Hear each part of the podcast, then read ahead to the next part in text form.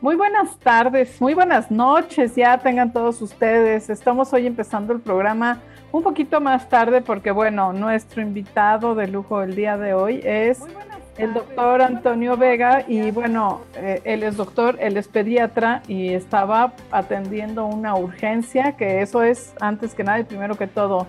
Muy bienvenido, Toño, mucho gusto, ¿cómo estás? Bien, muchas gracias, gusto en saludarte. Muchas gracias. Pues mira, nos interesa mucho la plática contigo porque yo creo que todos los papás, o casi todos los papás, están con el Jesús en la boca con este tema del COVID y de los niños y de que volvemos a la escuela y de que, y de que no hay vacunas para ellos todavía y se va a combinar con el invierno y lo que de por sí sucede con los niños de las gripas, la tos, la garganta, etcétera. Este, ya volvieron a clases. ¿Cuál ha sido el resultado de este regreso a clases en cuanto a las contagiaderas? Pues ya empezaron. Bueno, nunca dejaron de, existir. Está habiendo muchos más contagios de los que creemos y es que la población pediátrica eh, suele cursar en forma bastante asintomática o tener evoluciones bastante que hace que muchas de las veces no se esté diagnosticando la infección COVID en forma oportuna, ¿no? Hemos tenido tanta cantidad de información durante los últimos 18 meses acerca de este bicho que oímos COVID y pensamos paciente grave siempre. Y esto no es verdad. Esto no es verdad, el paciente grave es solamente el 1% de los enfermos, ¿no? De hecho, hay estadísticas menores de 0.4 de los enfermos como paciente grave. El problema es que se ponen tan graves que eh, llaman mucho la atención, como todo, eh, llama más la atención lo más grave que lo menos grave. Sí, sí, sí. Y entonces, eh, Pensamos que no es COVID porque mi hijo solo tiene moquito y tos. Pensamos que no es COVID porque mi hijo no tiene mucha fiebre. Pensamos que no es COVID porque mi hijo está saturando al 97%. Pensamos que no es COVID porque sus hermanos no tienen nada. O sea que pensamos que puede ser una gripa o cualquier este, eh, cosa normal. es correcto. Es correcto, estamos subdiagnosticando en los niños el COVID. Hasta hace poco tiempo era muy normal que lo hiciéramos y que pasara. Y la razón era muy simple, los que más estaban encerrados eran los niños. El papá tenía que trabajar y salía a trabajar, la mamá tenía que trabajar y salía, pero los niños no iban a la escuela. Y entonces, pensando esto, era difícil que se enfermara uno de mis niños cuando ellos no salían y cuando solo salía yo como papá. Como que pensábamos que no salen, no se contagian. Es que se vuelve tan subjetivo esto. Eh, en teoría no, pero la realidad es que por primera vez en la historia invertimos el sentido de las infecciones en los niños. Durante toda la vida, la historia, lo que sucede es los niños iban a la escuela, adquirían bichos y los llevan a la casa. Así había sido siempre. Cuando los niños se quedan en la casa y son los, los adultos los que salen, invierten el sentido de la infección, donde los papás se enfermaban y llevaban el bicho a la casa. La única diferencia es que eh, mi niño, la posibilidad de que se me ponga grave es una centésima parte de la posibilidad de que me ponga grave el papá. Y ahí está lo malo, ¿no? Pues ahí está lo malo y lo bueno. Lo bueno porque qué bueno que no se pongan graves, ¿no? Eso sí. ¿Quién quiere que se pongan? Lo malo es eh, que pasan muchos de estos niños como asintomáticos o como sintomáticos leves y se subdiagnostica la enfermedad. Si tienes la fortuna de que realmente fue algo leve y no pasa nada y todos fuimos asintomáticos, o todos los adultos caímos en el 85% de ser o asintomáticos o con síntomas leves. 85% pues de los enfermos adultos de COVID fueron, han sido asintomáticos o con síntomas leves. Es correcto. Mm. Ese, es el, ese, es el, ese es el número correcto. El problema es que eh, del resto, el 1% es grave, el 5% es eh, severo y el 10% es moderado. Entonces, o sea, no he hecho las cuentas, pero eso, mi sentido común me dice que casi todos nos hemos enfermado de COVID. Pues si no lo han hecho, nos va a pasar. La estadística epidemiológica dice que en dos años el 90% de la población tuvo contacto con el virus. En dos años. Año y medio. Llevamos año y medio, exacto. Así es. El problema, el problema no es el porcentaje, porque si yo te hablo de porcentajes, entonces deberíamos estar muy tranquilos, ¿no? Ay, no pasa nada, es 85% de posibilidades de que, es más, con el 10% de los, de los moderados, tienes el 95% de posibilidades de que no te pasen grandes cosas. El problema es que el 5%, sí, y el 5% de 120 millones de mexicanos son muchos. Muchísimos. Ok. Sí. Ese es el verdadero problema. El problema es que si tú, tú, estamos hablando de 25 personas, pues son pocas personas, ¿no? O sea, si, si son... Son dos. Sí, pero, como dices, de 120 son muchísimos. Y, y lo se, va, se va a morir un millón. Exacto. Y, lo malo es que no sabes, ni está garantizado que te vaya a dar moderado o asintomático, o bueno, que no vayas a tener complicaciones. Claro, pensando en el punto 5, significa que 600 mil personas van a morir por COVID en México, ¿no? Sí. Y entonces ya llevamos 500 y pico, así que ya nos pues, estamos nuestro número. y por supuesto va a sobrepasar, porque esto depende además de los de los servicios de salud con los que contemos y pues sabemos que no somos los que contamos con los servicios de salud. No, y los recursos, porque bueno, ya sabemos que, que ni en el IMSS ni en los este, hospitales de, públicos vamos a tener la mejor atención, pero también sabemos que para un hospital particular tienes que dejar un depósito, si tienes un seguro médico, tienes que dejar un, un buen depósito y, de todos modos, aunque tenga seguro, es, una enfermedad muy cara, ¿no? La atención de COVID es muy cara. Yo me eché 5 millones de pesos. Fíjate. ¿Y tienes un seguro médico? Estuve intubado 17 días, estuve 25 días en terapia intensiva, 36 días en el hospital y mi cuentita fueron 5 millones, ¿no? Entonces sí, Sí, sí, sí. Fíjate, y, y, además, yo no sé qué da más miedo. Yo, yo tengo dos, eh, un adolescente y un, un, recién adulto. Yo no sé qué me da más miedo, enfermarme yo y ponerme mal y que me pase, o sea, que, me, que tenga yo secuelas y que esté eh, eh, pues muy mal X tiempo o que me muera o que se enfermen mis hijos y, y se pongan mal. Las dos cosas son de terror. Fíjate que eso es lo que más lo que más eh, me expresan ahora las mamás. Eh, durante mucho tiempo pensaban, y, llegan todavía a la consulta, es que tengo mucho miedo de que regresen a la escuela porque si se enferman, y yo lo primero que les pregunto es, ¿y tú estás saliendo a trabajar? Sí. ¿Y no te da miedo a ti? Ni se me da más miedo a mis hijos. Ese aspecto proteccionista que tenemos los papás sobre nuestros hijos es lo normal pero sin duda a mí me dan más miedo los papás que los niños, porque la evolución de los niños es significativamente más suave y más benévola que la de los adultos. Sí. Entonces, a mí me da más miedo el adulto que se infecte al niño que se infecte. Sí, cierto, pero todos, de todas maneras, este, qué miedo que, que el hijo se infecte y que pase. Ah, bueno, mira, por cada 100 graves adultos va a haber un niño grave. Sí. Entonces, este, yo creo que debemos de estar más o menos tranquilos a ese respecto, pero eso no hace que nos estemos en la escuela tranquilos pensando que todo está bien.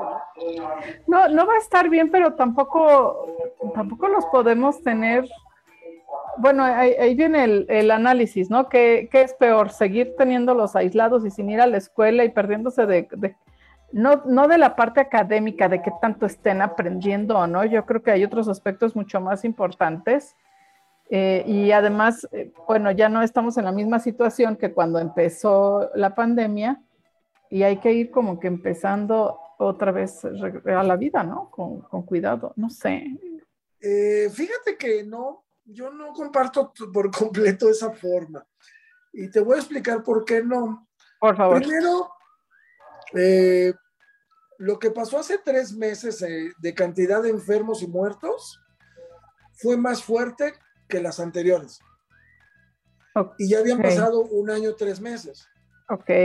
Si pensáramos de que tenemos que ir relajando esta situación porque ya pasó más tiempo, me parece que caeríamos o incurriríamos en el primer error. Okay. A mí, yo más bien creo que nos tenemos que basar en la situación dinámica momentánea. Es decir, hace tres meses que empezó esta oleada,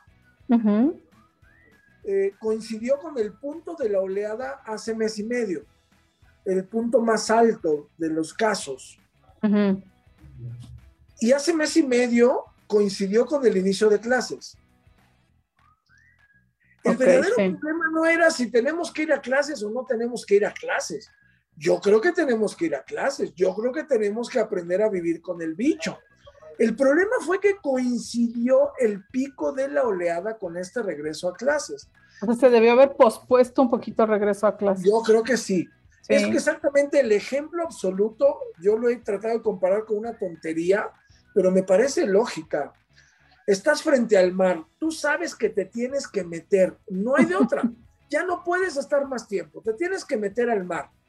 ¿Te metes cuando está más picado o esperes a que se calme? No, no, pues te esperas a que se calme, claro. Ese fue el verdadero problema de todo lo que se suscitó. No porque no vaya a haber COVID, porque ahorita está bajando y ahorita estamos como unas dos terceras partes o tal vez cerca de la mitad de lo que había hace tres meses. Ok.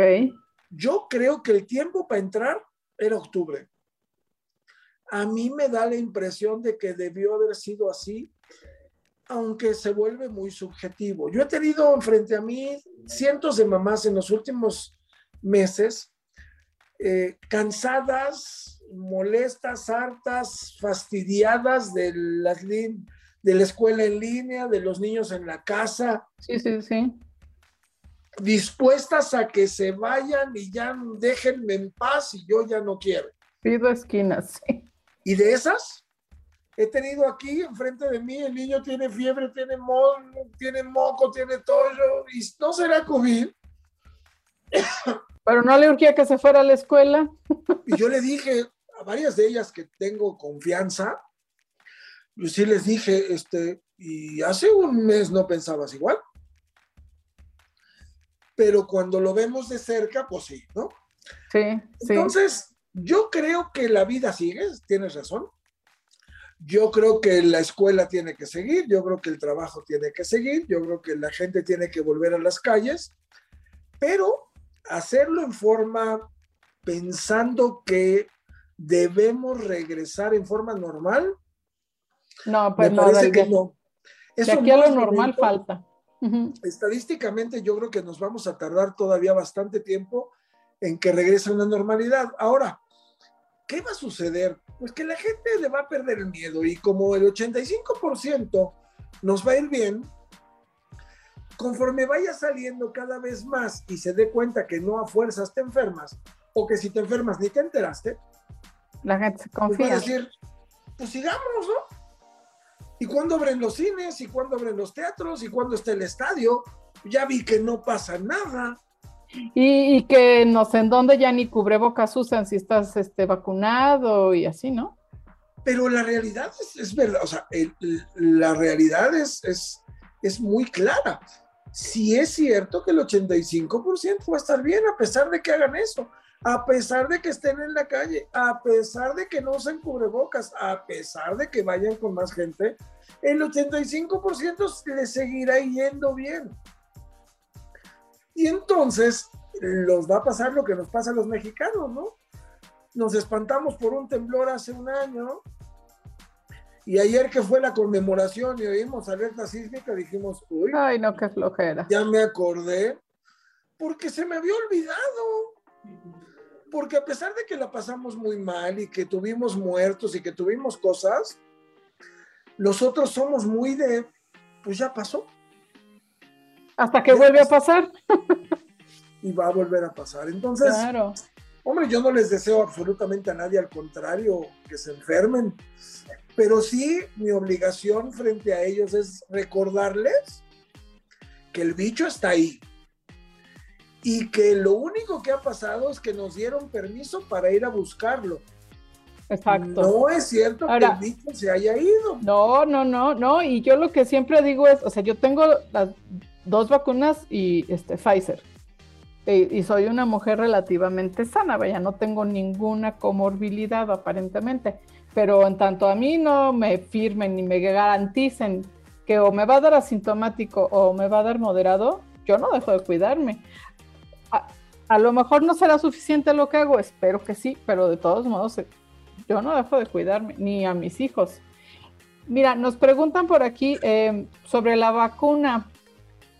Ay, este, es, es todo un tema esto de la vacuna, ¿no? Ojalá Mira. que también a los niños les, les toque la vacuna. ¿Cómo va eso? Mira, esta vacuna es una vacuna muy básica. es- tenemos que entender esta cosa importante. La vacuna COVID actual es una vacuna demasiado básica. Por eso pudo haber sido, por eso pudo liberarse en forma tan rápida. Sí, Es una vacuna que fue muy simple y lo que hicieron fue preguntarse la Organización Mundial de la Salud, a ver, ¿cómo hacen las demás vacunas de los demás virus que hay en el mercado? Es decir, ¿cómo hacen la vacuna de varicela? ¿Cómo hacen la vacuna de sarampión? ¿Cómo hacen la vacuna de la hepatitis? ¿Cómo hacen esa vacuna? No, pues se hace así, así, así y así. Bueno, agarren al COVID y háganle lo mismo. ajá. Y así fue como se formó la O vacuna. sea, como algo de emergencia, o sea, como lo dice, lo aprueban una emergencia sanitaria, que era lo que había, una emergencia sanitaria mundial. Sin embargo, aunque suena bonita la palabra vacuna, es una vacuna extremadamente básica, que deja muchos subtipos del COVID muy desprotegidos, que no te cubre contra todos eh, los tipos, que tiene efectos secundarios, que tiene... La teoría dice que conforme pasen los meses vamos a encontrar vacunas mejores, más eficaces y con más cobertura. De entrada, por ahí hay dos marcas de vacunas que se están haciendo y que tenemos entendido que por ahí de diciembre van a salir y que son mejores. Ojalá. Inclusive hay una para administración nasal, un spray. Maravillosa. Ajá. ¿Ok? No Finalmente, como sea, como sea la aplicación, a mí no me importa, mientras sea más efectiva. A ti no, pero hay mucha gente que piensa que, que ya le metieron un chip, ¿no? Acuérdate. Es cierto, y que somos Entonces- magnéticos. Sí tiene que ver, ¿no? Sí. Eh, creemos que esta vacuna es muy básica. No hay otra cosa. Si tú me dices, ¿qué, ¿cómo hago que no me dé COVID? Ponte un cubrebocas y vacúnate. Y trata de evitar el contacto con personas que no tienes que tener. Es todo. No podemos hacer otra cosa. Sí, sí, sí. Ahora, eh, hace un par de semanas, la FDA, que es la Federación de Drogas y Alimentos de los Estados Unidos, eh, fue muy clara al decir, al considerar y al etiquetar a la vacuna Pfizer como una vacuna correcta, adecuada, bien hecha, efectiva, Sí. Y por primera vez fue autorizada en forma oficial una vacuna por un organismo tan serio como la FDA. Sí. Esto te lo puedo casi asegurar, es el preludio a que se libere la vacuna en todos los demás estados de edad. Es decir, es la presentación para que digan en cualquier momento que a partir de los dos años vamos a poder vacunar niños. Ajá. Porque los gringos son así, ¿no? Sí, Los claro. gringos son súper cuadrados y van abriéndose solito camino. Y el primer Sí. camino fue, primero di que es buena vacuna, para que después digamos que sí se la pongan. Esto es lo que están haciendo. Eh, de tal manera que eh, creemos que en las siguientes semanas, y, y no creo que muchas, se va a dar el informe de que se puede usar la vacuna por arriba de dos años. Ok. El problema no es ese ahora, porque ahora nosotros tenemos que pelear con una segunda cosa, que es la forma de vacunar que estamos teniendo nosotros por nuestro querido gobierno. O sea, eh, ¿qué tan, ¿cómo están distribuyendo y aplicando las vacunas? No, es que simplemente, a ver, en los Estados Unidos desde hace seis meses se puede vacunar a los niños mayores de 12 años. Sí. Y en México no. Sí. ¿Ok? Pues eso eh, eh, es que ya traemos una segunda cosa y no vamos a hablar mucho de política, porque supongo seguramente no nos corresponde de más, aunque tiene que quedar muy claro que eh, es una decisión gubernamental el que no quieran vacunar a los menores de 18. Sí. Y si no han vacunado en los últimos seis meses a los, a los menores de 18, cuando ya está autorizado internacionalmente, pues entonces tampoco van a autorizar a los menores de, 12, ¿no? Ahora, muchas personas me han preguntado, ¿por qué no hay todavía las vacunas disponibles para que vayamos con el pediatra, la compremos y se la pongan a nuestro hijo? Lamentablemente también es gubernamental. El gobierno quiere estar a cargo de esta, de esta actividad sanitaria mundial. Eh, nosotros ignoramos la razón. Los que nos dedicamos a la medicina privada, es más, podíamos hasta quitarle un problema al gobierno de encima. Claro, claro. Los que más lata damos, los que más lata damos, somos los que estamos aquí como ahorita en redes sociales, los que tenemos eh, eh, más capacidad para ello y si nosotros tuviéramos la vacuna a nuestro alcance, dejaríamos de darle lata al gobierno para obligarnos a que nos la pusiera, cuando menos a un porcentaje de personas que tienen la capacidad de pagarlo. Al que tenga los recursos para comprarla, que vaya y la compre, y el gobierno solo se la pone al que no tiene o al que no quiera pagar. Bueno, eso es importantísimo.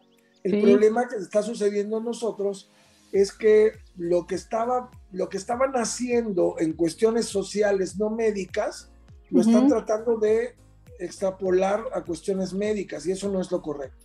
Nosotros hasta hace muy poco tiempo teníamos la determinación, como tú bien dijiste, si tienes para pagar, págalo, y si no tienes para pagar, no lo pagues. Exacto. Es como pedirle ahora al gobierno que a mí me pague esos 5 millones de pesos que gasté en un hospital privado porque me enfermé de COVID.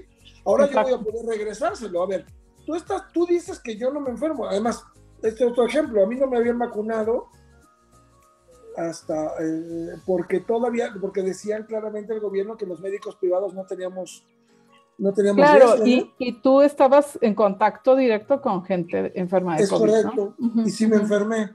Eso significa, el pensamiento del gobierno me podría a mí permitir reclamarle que porque me enfermé, ¿no? Yo, yo creo que... En estricta teoría. Camisa de once varas, no vamos a hablar mucho al respecto, pero definitivamente estamos incurridos absolutamente hasta aquí en un error de decisión de medicina de salud pública, ¿no? Y que no vamos a poder cambiar pronto.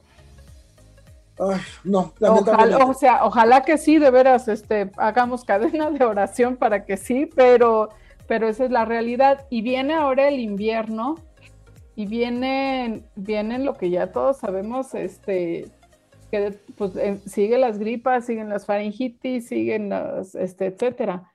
Y entonces, este, ¿qué podemos hacer? Mira, tenemos que ser conscientes que toda la vida ha existido eso, y lo único que estamos haciendo es ponerle un platillo más al buffet que se llama COVID, ¿no? Sí. Pero todos los demás platillos ya estaban servidos, ¿no? Es decir, va a seguir habiendo muchísimos problemas. Por mucho, la consulta médica casi se duplica en los meses de noviembre, diciembre y enero.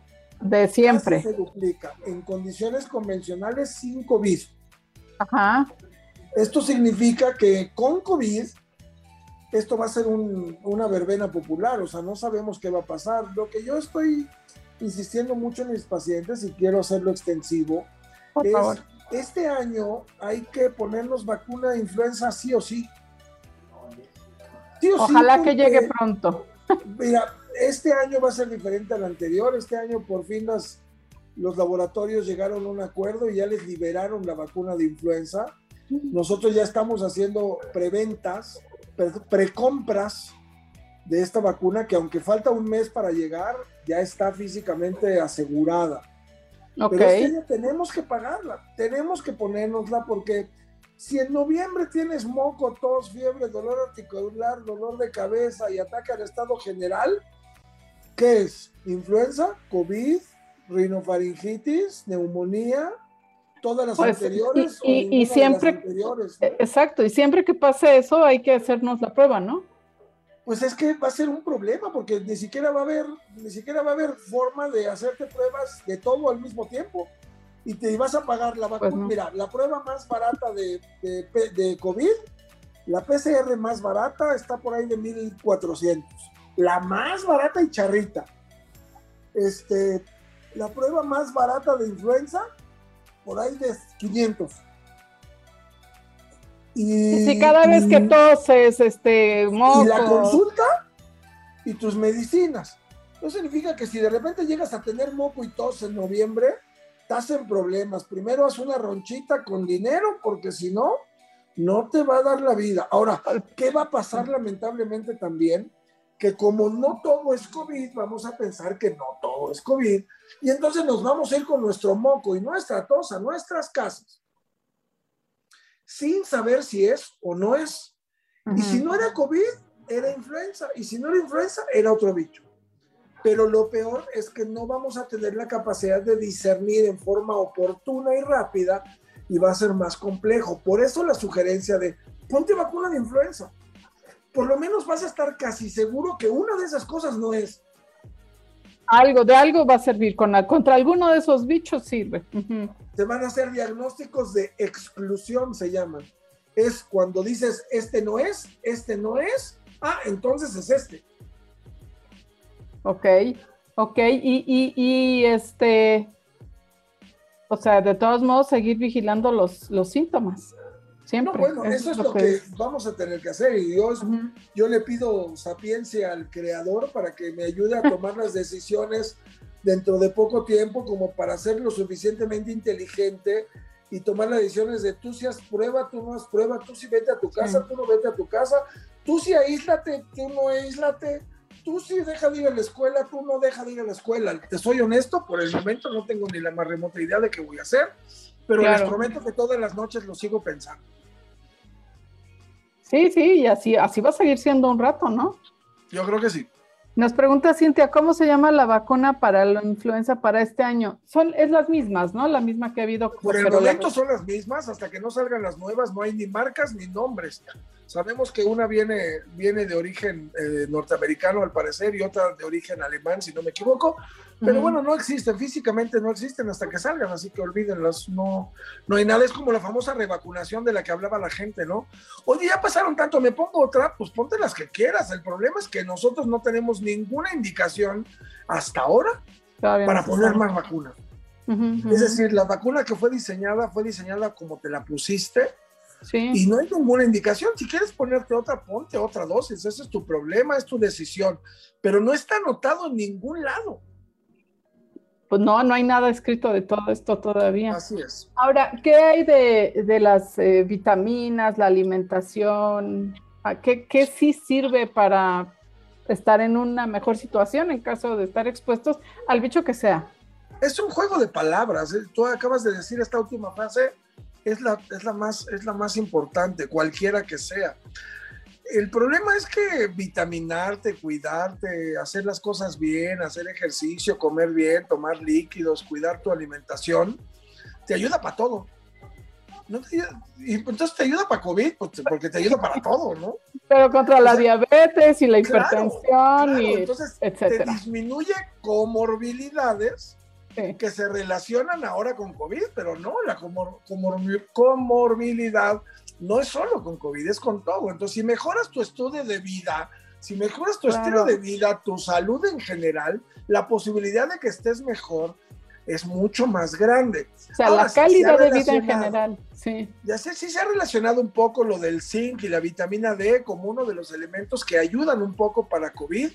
Sí, sí hay reportes oficiales y si hay artículos indexados en revistas, en revistas serias y correctas. Pero pero tampoco es que digas si con zinc y vitamina D ya no te va a dar fuerte o va a ser nada, garantiza nada. No. Es como lo, de la lactancia, lo comento porque me lo han dicho muchas personas y tal vez en tu auditorio sirve esta, este comentario.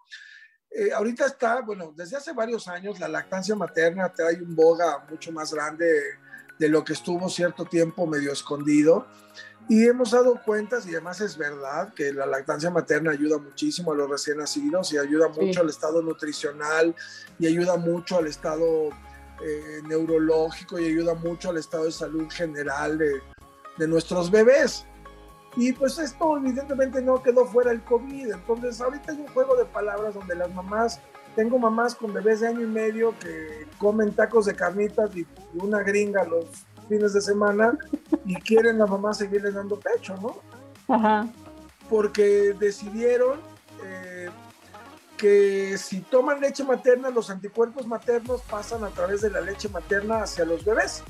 Ajá. es un juego de palabras, sí es cierto. Los anticuerpos que tienen mamá pueden llegar a pasar a través de la leche materna hacia el producto. Sí, la respuesta es sí. Es decir, pregunta corta, respuesta corta. ¿Pasan anticuerpos COVID en leche materna? La respuesta es sí. Ahora, ¿estos anticuerpos evitan que mi bebé se enferme de COVID? La respuesta es no. Es un juego de palabras. o sea, sí, es lo que te digo, ¿no? En tanto no haya una cosa eh, que a mí me firmen que así de haciendo esto, así, pero garantizado que no me va a dar fuerte, por ejemplo, pues Cosa que no te va a suceder ni en COVID ni en ninguna otra, ¿eh? No, no, claro. Claro, pues es como la influenza, o sea, hay quien igual y nos dio como una gripa y, ya, y hay quien se va al hospital, ¿no? pero mira qué gran diferencia. A, mí hace 10 años, cuando fue aquella, aquella epidemia de influenza, este, me dio H1N1. Yo no sabía qué era sentir morir y por primera vez lo sentí. Yo no sé qué es morir afortunadamente, pero creo que se siente muy parecido a lo que yo sentí hace nueve años y a lo que sentí hace siete meses. Pero, ¿cuándo se nos quitó el problema? Cuando salió el famoso Tamiflu, ¿no? Tenemos oseltamivir en la, en la, en la, en la casa y si me da influenza me tomo mi oseltamivir y ya pasó. Y entonces ya le perdí el miedo a la influenza. Pero de que empezó la, la, la influenza a que hubo este medicamento pasó un rato. Cinco años. Cinco años, claro. Eso significa que en los siguientes tres años y pico podemos no tener ningún antiviral específico para COVID y vamos a tener que seguir tratando de evitar que nos dé, no tratándolo como tal, ¿no? Claro, sí, claro. Y con algo que, bueno, la influenza no estuvo ni tan o sea, no hubo tantos contagios, ni tan graves, ni nada. O sea, afortunadamente. Hubo, muchos contagios, sí hubo muchos contagios, no fueron tan graves, pero hubo muchos contagios específicamente. Pero, pero no hubo tantos muertos, eso sí es cierto. Ahora, es que esta pandemia es mucha gente nos preguntamos en qué momento se convirtió este, esta pandemia y este mundo en algo de, como de película de terror. Sí, sí, o sea, que ha cambiado la vida del mundo entero. Fíjate que yo no sé si tú tienes esa apreciación, yo no soy tan bueno para el cine, pero esas películas de, de, epidemia y de bla bla que, que salieron hace ya muchos años, cuando yo las llegué a ver, dije, ay, qué jalado, ¿no? Sí, claro, exacto. y, y, ahora que estuve enfermo, que después de que estuve enfermo me dediqué a ver cine, y películas porque pues dejé de trabajar un ratito, no pude ver más de 15 minutos de epidemia. No pude. De plano. Sí. No pude. Sí, sí. ¿No? Y entonces, si nadie nos hubiera dicho, si yo hace dos años, si en diciembre del 19 te digo, oye Rebeca, este, fíjate que dentro de tres meses va a llegar un bicho que va a estar del lado y no nos va a dejar salir de la casa y no vamos a poder festejar Navidad y va a matar a un chorro de gente. Y en todo el mundo. Nadie lo hubiéramos creído. No, no, no. No, pues y cuando empezó la primera cuarentena, eh, pues fue en marzo, ¿no? Yo cumplo a mediados de abril y dije, Pues no, yo creo que de aquí a mi cumpleaños, este, ya pasó esto y ya puedo hacer mi pachanga de cumpleaños y ya dimos otra vuelta y pues sí, tampoco hay pachanga. No hay forma. No, no, hay forma. Yo creo que sí tenemos que ponernos muy, muy, muy abusados en este invierno donde tenemos que cuidarnos, donde tenemos que evitar contactos innecesarios, donde tenemos que evitar salir si no lo necesitas. Te pongo un ejemplo tonto, mira, hoy es lunes, yo ayer domingo, después de que me pasó lo que me pasó, pues he estado rehabilitando, me hago un poquito más de ejercicio, etcétera, y salí a correr y pasé frente a un centro comercial muy grande donde hay un Costco. Y así. Y entonces, pasando por ahí, había una fila afuera de aproximadamente 35 a 45 personas formados para tratar de entrar. Más, para tratar de entrar, más evidentemente los que ya estaban adentro, ¿no? Sí. Entonces yo por un momento eh, quise ser un poco grinch, me paré, los vi y dije, ¿qué les puede urgir a estas personas que venden allá adentro como para que... Para estar ahí en esa hora, sí. O sea, yo no, de repente, y mira que yo soy amante de esta tienda, ¿eh? yo soy de esos que se meten y ven desde que entras las pantallas hasta que te vas con la comida, ¿no? Exacto. Entonces, pero sí me, me pregunté por un momento, dije, ¿qué, me, qué, qué habría ahorita allá adentro que no pueda conseguir allá afuera ahorita? Como urgente, ¿no? Más urgente que tu salud. Sí, no, no, no. Híjole, no sé. La única no, realidad es que no. No, no, de veras. Quién sabe, habría que preguntarles a ellos, porque sí, de veras es la pregunta del millón. Igual que, mandar al hijo a la escuela, porque, pues el porque las noticias dijeron, ¿no? Ahora, este tema de la escuela, eh, Ahora dices, bueno, que en octubre, pues faltan un par de semanas de, para octubre, baja, sigue bajando hasta ahorita los contagios. ¿Qué habría que vigilar en las escuelas de los hijos? Porque yo lo que pienso es, voy a ir a la escuela, voy a ver qué medidas hay, cuántos escuincles hay en un salón, qué tan ventilado está, qué tan tanto refuerzan el, el, uso del cubrebocas, lavado de manos, etcétera. ¿Qué hay que vigilar antes de decidir si mandarlos o no a la escuela? exactamente lo que acabas de decir. Es decir, las condiciones escolares específicas, no podemos generalizar. Mira, yo soy muy honesto, cuando yo me enfermé, se enfermó toda mi familia, yo tengo hijos grandes, bueno, tengo 15 y 17 años, ¿no? Y ahora que iban a regresar a la escuela, decidí ir a sus escuelas para ver cómo estaban. Con todo el derecho del mundo. Y fui y encontré salones enormes, ventilados, con bancas separadas de dos metros cada una, con recreos separados, sin cafeterías ni aglomeraciones en las ventas, con el uso eh, absolutamente eh, obligatorio del cubrebocas. Y entonces la respuesta absoluta fue a la escuela, chavos no, tengo bronca, ¿no? Está bien. Pero también tuve la, eh, el cuidado de, sin querer, pasar frente a una de nuestras primarias públicas de la colonia cercana donde vivimos y de repente me asomé y vi un salón de 5 por 5, o sea, de 25 metros, donde, donde meten a 60 niños, ¿no? Y entonces, Eso, eso se hace una gran diferencia. Ahora, fíjate cómo es de anacrónico esto, que esas personas de la, de la escuela pública este, los obligan a ir y a los otros que tenemos algún otro recurso nos dicen que los obligan. Sí, exacto. Estamos, estamos viviendo realidades tan, tan, tan paralelas y alternas que, que, que no puede ser. Yo creo que más bien es eso es ver específicamente las condiciones eh, de cada uno de los de cada caso donde tus hijos van a ser y no generalizar y especificar cosas este, eh, por persona, ¿no? Por familia. Eso, es, eso creo yo que es lo más importante. ver las medidas que se tienen, ver los espacios con los que se cuentan, ver los días que van a ir ven la cantidad de personas que van a acudir, ven el uso obligatorio o no de los insumos como el cubrebocas. Lavado de manos. Oye, en escuelas públicas después no hay agua en los baños. Exacto. ¿No? y luego traes este capa sobre capa de la chocoplasta, que es como que el, gel, ¿no? Terrible, ¿no?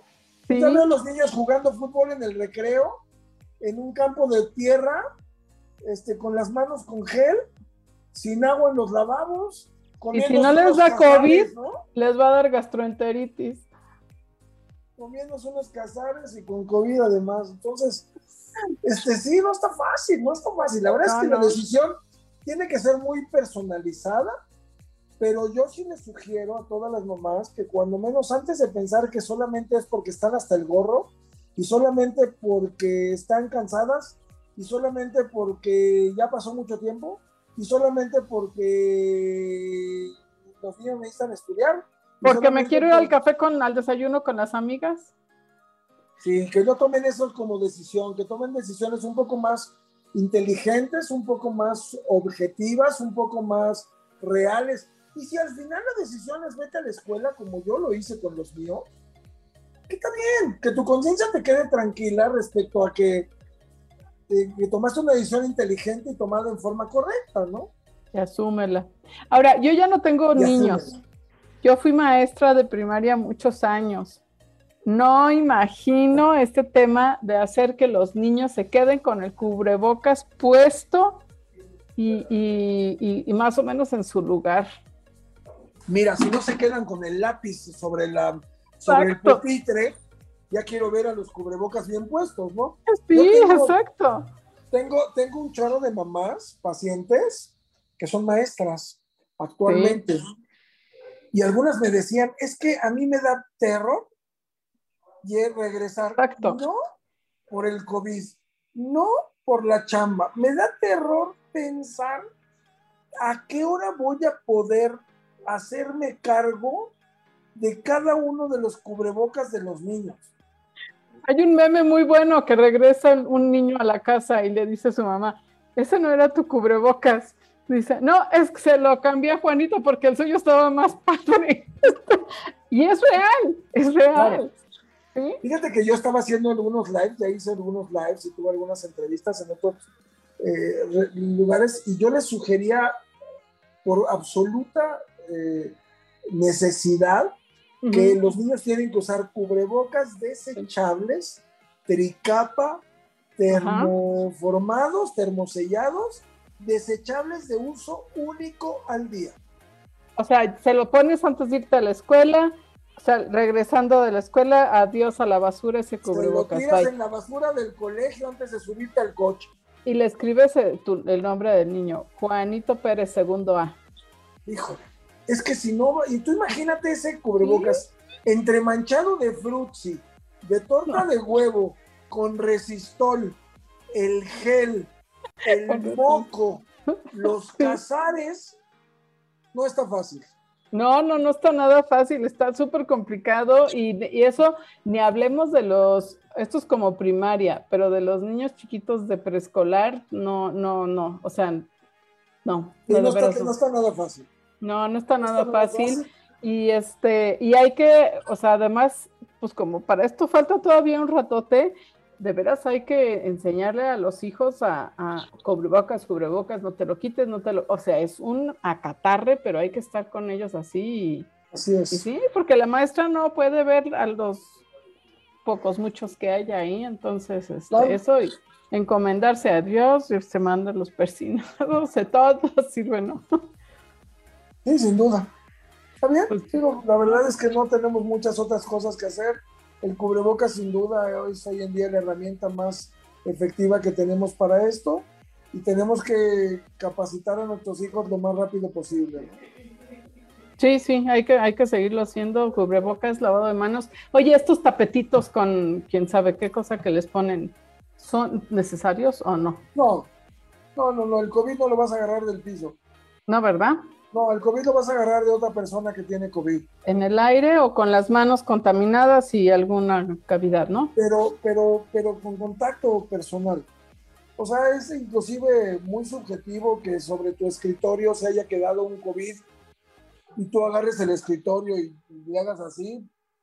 Hijo, tendrías que tener una flema bien puesta sobre el escritorio y luego agarrarla tú y tomártela tú.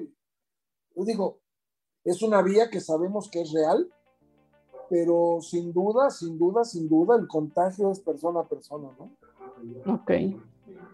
Entonces, sí, pues bueno, seguir con esos cuidados, seguir con el sentido común y la prudencia. Las vacunas, pues sí, todas las vacunas que podamos, este, nos ayudarán, ¿verdad? Nada garantiza. Nada garantizado, pero todo suma. Todo, suma, exacto. la alimentación, el ejercicio, este, la nutrición, todo esto, pero, pero sobre todo el cuidado, ¿no? El, cuidado del cubrebocas y la distancia es. Por mucho el cubrebocas es el, máximo salvador de vidas en este, en este evento. Es Sí.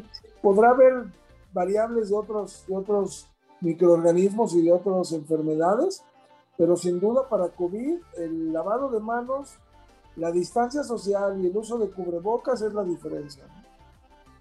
Y ante cualquier síntoma, este, no esperarse, hablarle al doctor. Médico, médico, médico, no hay más. Es, aunque tenemos tanta información afuera que por momentos hay personas que se sienten ya especialistas COVID, hay que evitar a toda costa meternos en esa bronca, ¿no? Si antes era difícil o era irresponsable, ahorita con COVID encima es la cosa más dantesca que puedes hacer. No se metan en broncas, no, no tienen sentido, déjenos que nos preocupemos nosotros, ¿no? Claro, no googlear y con, ay, porque ahí dice, no, bueno, simplemente hay cuantas versiones diferentes, ¿no? No, doctor Google es peligrosísimo. Sí, es horrible y no hay que arriesgarse, para esto no. Pues muchísimas gracias, Toño. Oye, tú, este, Cintia Jordán y Verónica Méndez y Cristina Dalal y este, Antonia Yao, Yaosiahuatl, este, pues muchos saludos y preguntas y porras. Y este, pues muchísimas gracias por ayudarnos a entender un poquito más esto y, y, dejar en claro que hay que seguir cuidándonos, cuidar a nuestros hijos, es más importante su salud este, que, que, que la escuela ahorita. Elizabeth Landa, también saludos. Pues, pues, muchas gracias. Sabemos que estás bien ocupado porque, pues sí, este, pandemia y todo lo demás que sucede con los, con los niños.